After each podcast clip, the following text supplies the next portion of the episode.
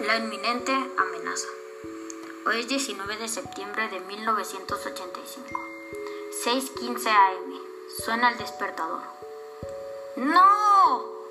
Jacinto, es hora de levantarte. Tienes que ir al colegio. Sí, mamá, ya voy. Me estoy alistando. Date prisa que llegarás tarde y baja a desayunar. Sí. Él bajó a tomar su desayuno. Te espero en el auto. Sí, mamá, ya solo tomo mi mochila y salgo.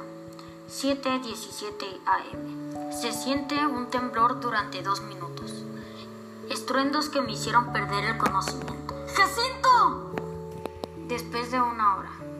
Aquí estoy bajo los escombros. ¿Estás bien? Sí, solo no puedo moverme. Tengo que localizar a los bomberos y la ambulancia. Estaré bien. Voy a alejarme para encontrar un teléfono y solicitar ayuda. Sí.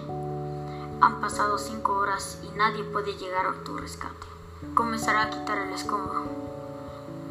Yo estoy intentando acercarme a donde escucho tu voz. Se escucha una ambulancia. Jacinto, ya llegaron los paramédicos y los bomberos. Vamos al rescate, Jacinto. gracias por llegar a rescatarme. Vengan chicos, tendremos que quitar todos los escombros manualmente pero pronto te vamos a rescatar, Jacinto. Ya han pasado 12 horas desde el temblor. Solo un poco más, ya puedo verte. Los bomberos lograron rescatar a Jacinto. Muchísimas gracias. Es de noche y no hay luz en toda la ciudad. Los daños aún no son visibles en su magnitud. Se necesitará un equipo de reconocimiento especial para quitar todos esos escombros. Vayamos a un refugio.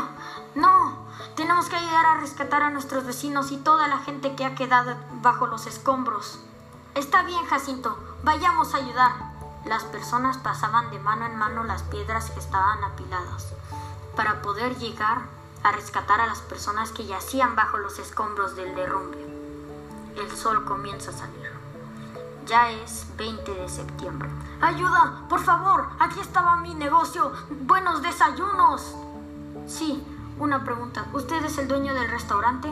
Sí, joven. Otra pregunta. ¿A qué hora abren el restaurante? Lo abrimos a las 7 a.m.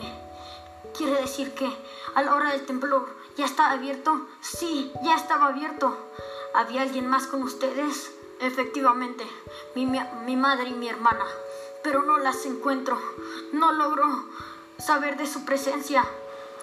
Vamos, tenemos que encontrarlas. Tengo la tristeza de decir que estoy ante la presencia de uno de los más grandes desastres que he visto en la historia de la Ciudad de México. Desde que nací allá, pude percibir que más de 800 edificios se vinieron abajo y miles de casas resultaron afectadas. Y de muertes no quisiera hablar de ello. Es tan doloroso ver que es interminable el número de cadáveres sin identificar. Esta interesante historia fue contada por Jacinto. Muchas gracias, Jacinto.